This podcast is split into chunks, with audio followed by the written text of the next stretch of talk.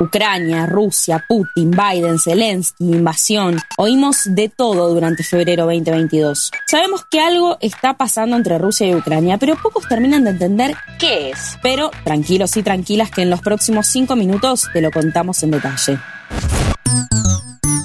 En tapa. Todo comenzó con la advertencia de Estados Unidos que aseguró que Rusia trasladó más de 150.000 soldados cerca de las fronteras que comparte con Ucrania y con su aliado Bielorrusia. Desde entonces, la OTAN y básicamente todas las grandes potencias occidentales comenzaron a hablar de una invasión. Pero ¿cómo empieza el conflicto? Quien nos va a ayudar a desandar el camino de Jorge Elías, periodista, director del portal de actualidad y análisis internacional en interim.com y conductor de radio y televisión. El inicio del conflicto, según nos explica Jorge Elías, no es nuevo y se remonta a la mismísima caída de la Unión Soviética en 1991. Ucrania era la segunda república más poblada y la más poderosa de las 15 que conformaban la Unión Soviética, así como su granero, merced a la producción agrícola y un puntal de la defensa, incluidas la base de la flota del Mar Negro en Sebastopol y buena parte del arsenal nuclear. La ruptura, en coincidencia con la desintegración soviética en 1991, supuso el peor golpe para el coloso pretérito. Y el alineamiento a la Unión Europea y sobre todo a la OTAN representa el tiro de gracia para Rusia, que dejaría de ser un país euroasiático, más allá de que Ucrania sea independiente, para limitarse a ser un país asiático. Desde la caída de la Unión Soviética, como bien describe Jorge Elías, las relaciones entre Rusia y Ucrania son por lo menos particulares. Y es que aunque Ucrania comparte frontera con Rusia y con Europa, tiene lazos muy profundos con la cosmovisión rusa. De hecho, una buena proporción de ucranianos habla esa lengua.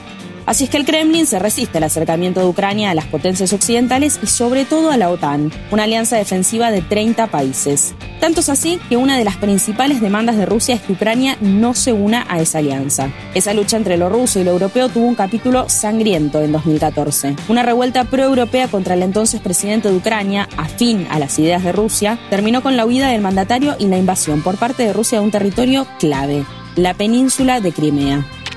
Ucrania estuvo en el foco de los conflictos internacionales cuando Rusia decidió arrebatarle la península de Crimea en 2014 y comenzó a incitar y a armar a los separatistas de la región sudeste de Donbass. Por primera vez desde el final de la Segunda Guerra Mundial, un Estado se apropió de otro territorio en Europa o en este caso en el límite difuso entre los dominios de la Unión Europea y los retazos de la antigua Unión Soviética. Fue la guerra más sangrienta desde las Balcánicas de los 90. Murieron más de 14.000 personas. Con toda esa historia de fondo y la tensión Europa versus Rusia más presente que nunca, Jorge Elías analiza cuál es la principal falencia en la resolución del conflicto. Falla una regla, la de las cuatro D diplomacia, distensión, desescalada y disuasión. Frente a este aprieto, el presidente de Ucrania, Volodymyr Zelensky, podría acceder a una demanda clave de Putin, convocar a un referéndum del cual participarían las regiones incorporadas por Rusia el propósito de la acumulación de tropas, como ocurre desde 2014 eh, en otras naciones que pertenecieron a la órbita soviética como Bielorrusia, Georgia y Moldavia, es mantener la influencia rusa en desmedro del poder blando aplicado del otro lado del mostrador.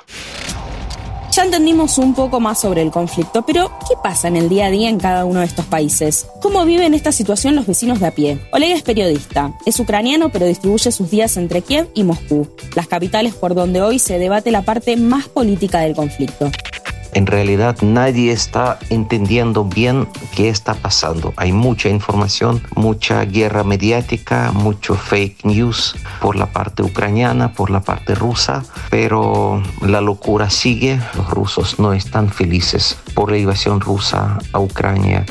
Por otra parte, en Ucrania crece sentimiento nacionalista. A las plazas centrales salen miles de personas para protestar, para gritar a los uh, militares rusos, váyanse a la casa. También el gobierno ucraniano repartió muchas armas, por lo menos 30 mil ametralladoras a los transeúntes, a la gente casual para defender Ucrania. Mi nombre es Agustina Girón y nos encontramos en el próximo En Tapa. Antes de deslizar para continuar con tus podcasts favoritos, seguí a Interés General en nuestro perfil de Spotify.